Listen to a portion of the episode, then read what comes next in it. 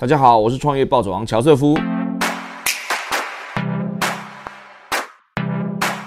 这一集播出的时间差不多是今年年底，二零二零年底哈。那身为新创公司执行长，我觉得，嗯，我应该要总结一下今年我们发生的事情。你没有听错哈，我们今年是成长的哦。呃，虽然今年因为疫情的关系，全世界很多的公司它的业务几乎都是腰斩或暂停了。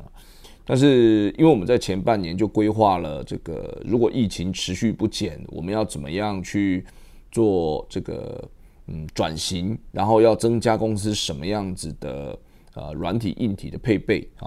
那呃在后疫情时代会长什么样子？哦，我们也做了一些判断。所以因为这样，嗯，经过大家一起的努力哈，而且运气也算不错了，就是。呃，今年整个算是公司还逆势成长了不少。然后呢，因为业务成长嘛，呃，人力的需求哈也大幅成长。从今年年初的时候，我们大概团队三十多个人，那到现在已经四十几个，马上就要五十个人了。嗯，所以今天我们先不去谈什么逆势成长的策略啦。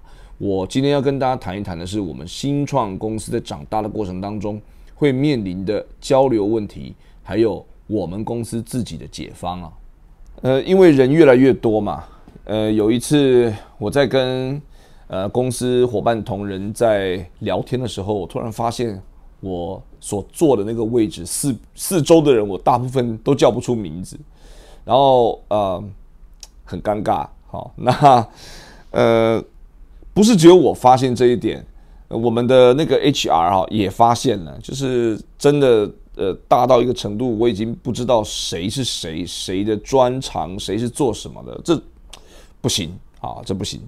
那所以啊，就比较刻意的哈，在公司就开始办一些大大小小的一些交流活动了。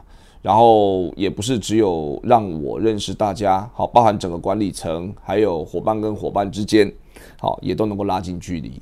我们。上个礼拜刚刚去员工旅游回来，好，那五天四夜的时间，大家从早到晚啊，朝暮相处，嗯，就对这个伙伴之间团队的这个认识有很大的这个帮助哈。那我觉得，呃，任何一个组织，它在快速扩增的过程当中哈，一定会有所谓的新来的人跟原来的人，好，那怎么样让新创公司？在这个组织成长的过程当中，还是同一盘棋哦。那我觉得这个还蛮重要的。嗯，新创公司什么时候开始要重视内部的关系呢？是五个人、十个人、三十个人、五十个人，还是怎么样？有没有原则呢？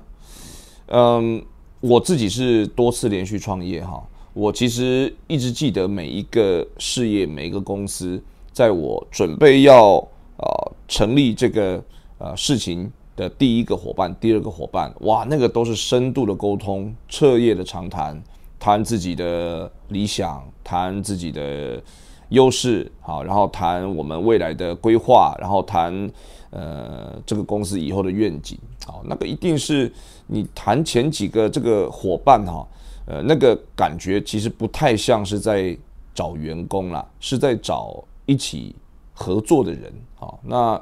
只是大家都有这个呃吃喝拉撒睡的需求嘛，所以你还是要给人家一个保障啊。所以我觉得所谓的创业者，他就是不断的在做沟通。你要说到底是几个人开始要做沟通，那其实对于创业者来说是天天都在做沟通。你看呃，美国也好，中国大陆也好，好全世界呃很成功的这些。创业者他每天花大量的时间在做什么？他花大量的时间把他自己的想法跟他的公司的同仁去做一个沟通。好，那就是不断的要把所有的人的想法变成同样一个方向。好，所有人的力量化成同一个力量。好，才能够这个啊把这个最困难的问题解决。哈，所以呃长大的过程当中哈呃我认为是随时都在保持沟通。但是有一个现实的情况是说，刚刚加入的这个伙伴，跟你以前很久以前就跟着你一起做事的人，他对于你的理解、对公司的理解、对事情的理解是肯定不一样的嘛？尤其公司越来越大，越来越讲究分工，可能某一个新来的伙伴呢，他真的只负责处理可能政府的文件跟公司啊这个其跟其他公司法务上面的这个文件的往来，越来越偏向功能化的啊这个一个位置啊。那这样子的话，可能就对公司整体的这个方向啊比较没有办法有全貌的理解。那这样子其实就。会变成小螺丝钉，好，那对于新创公司来讲，这种所谓小螺丝钉的这个气氛越晚出现是越好的啊，因为大家如果要变成同样一股力量的话，那肯定是互相要 cover 啊。我昨天跟我的 CFO 说，身为 CFO，你绝对不能够不懂技术。他说啊，为什么 CFO 要了解技术？我说我也跟我的 CTO 说，身为 CTO，你绝对不能不了解公司的财务状况，因为只有这样，大家才能够在规划自己该做的事情的时候，同时考虑到别人的需求，好，那这样才能够有最好的忠效，而不是哎自扫门前雪，然后呢莫管他人瓦上霜，这样子就不是一盘棋了，哈。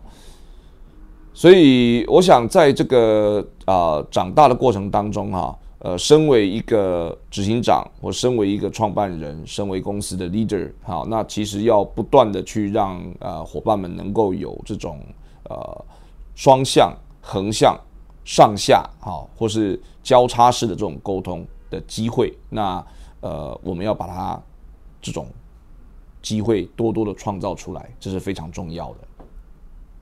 好，那我来谈一谈我们公司近期所采取的这些策略好了哈。那呃，因为我们意识到就是整个团队必须要不断的去加强点线面的沟通，所以我们刻意的营造了很多的沟通的机会。这里面包含了我们的员工旅游，包含了我们有每个月的所谓执行长答客问的时间，包含了每个月的伙伴的分享会。也包含了每周的与执行长的午餐约会。好，那我分别接下来讲一讲这几件事情啊。当然，员工旅游就像我刚刚讲的嘛，这个一年一次，好，所以呃也不太可能常常执行了，那公司就变旅行社了，对不对？但是我们每年一次的员工旅游，哈，真的是备受大家期待的，因为我们基本上只要员工旅游，大概就是五天四夜吧。那这五天四夜呢，大家一起规划行程，然后出去了以后朝夕相处。像我们前两年都去日本嘛，那今年因为 COVID-19 的关系没有办法出国，所以呢，我们当时就啊有两个行程是 candidate，一个是去花东，然后呢，第二个是去垦丁。人家说仁者越山，智者越水，对吗？我当时觉得我是仁者。但显然投票的结果，大家都是聪明人，所以我们就去了垦丁啊。那虽然我很遗憾啊，没有呃去山上走一走，没有去华东走一走哈，但是呢，去垦丁这几天哇，看着大家进行了很多的这个海边活动啊，去冲浪也好，去有的人好像去还去浮潜，然后这个做各种的活动，然后每天到了晚上大家聚餐，然后嗯。喝酒对不对？然后这个唱歌，然后呃做各种体育活动，打球，然后每天都很开心，大吃大喝的哈。那在这过程里面，就是一定啊，每天都都在一起，就很多很多平常不熟悉的事情就都熟悉啦。然后平常坐在游览车上，平常呃呃转过头来就都是啊同事，但是是轻松的啊就。就这个，我觉得这五天四夜的帮助非常大了。那呃，很明显的，从这个元旅结束了回来以后，哎，很多人就在公司几十号人里面交上好朋友啦。好，然后呃，在元旅的时候，大家呃取的一些外号，也就沿用到啊公司现在在每天上班的日常生活中，这个都很棒嘛。所以员工旅游它的目的是什么呢？在我看来，它其实也是增加。伙伴们共同的记忆啊，那这个叫革命情感啊，所以我觉得这个事情是嗯很棒的。当然，员工旅游它不能天天办，所以呢，我们除了一年一次员工旅游以外，我们每个月会有一次所谓的执行长答客问的时间啊。我刚刚有讲过的，那这是一个月一次。好，那这个是我们刚刚才聊完的，下午在公司里面刚刚才办完的哈。那他的做法具体是这样，呃，一个月一次。那任何一个伙伴，哈，呃，他平常可能在心里会有很多问题，但不好意思直接问嘛。所以在执行长达克问的这一天呢，大家会把他的问题啊写成小纸条，丢到一个小盒子里面。接下来会有一个小时的时间，那是由我来主持这个会议。好，那在一个小时的时间里面，我要不断的从这个黑色小纸箱里面抽出各种问题。那抽出各种问题，我只要看到问题，我就一定要回答。哈，不管这个问题是多么的尖锐哦，还是多么的搞笑，我都必须要正装其事的把它给回答。哦，那五花八门呢？呃，而且伙伴们在这个时候，因为匿名的关系嘛，所以问问题是真的没有在客气的啊。呃，像刚刚呃，就有伙伴问问啊，呃，能不能够增加每个月的零食里面能够有冰淇淋跟冰棒这样子的选项？哦，我看了以后，哎，就哎，你们知道公司每天铁门打开有多少成本吗？结果我们算一算，只要每个月多两千块钱，大家哦，冰淇淋跟冰棒就吃的很很开心了。然后我所有的答案，哈，我所有的回答，最让所有伙伴满意的就是我说好，以后我们四十几个人每个月增加两千块冰淇淋的预算，满堂彩哎，真是好。那这个也是一个 好好，这总总是也是一个正式的一个会这个。发挥心得的管道啦。好，好，那当然也有人问我说，好，公司说要 IPO，那 IPO 的目的到底是什么？好，那也有人问我说，那公司到底怎么样去决定啊？伙伴们有没有加薪的？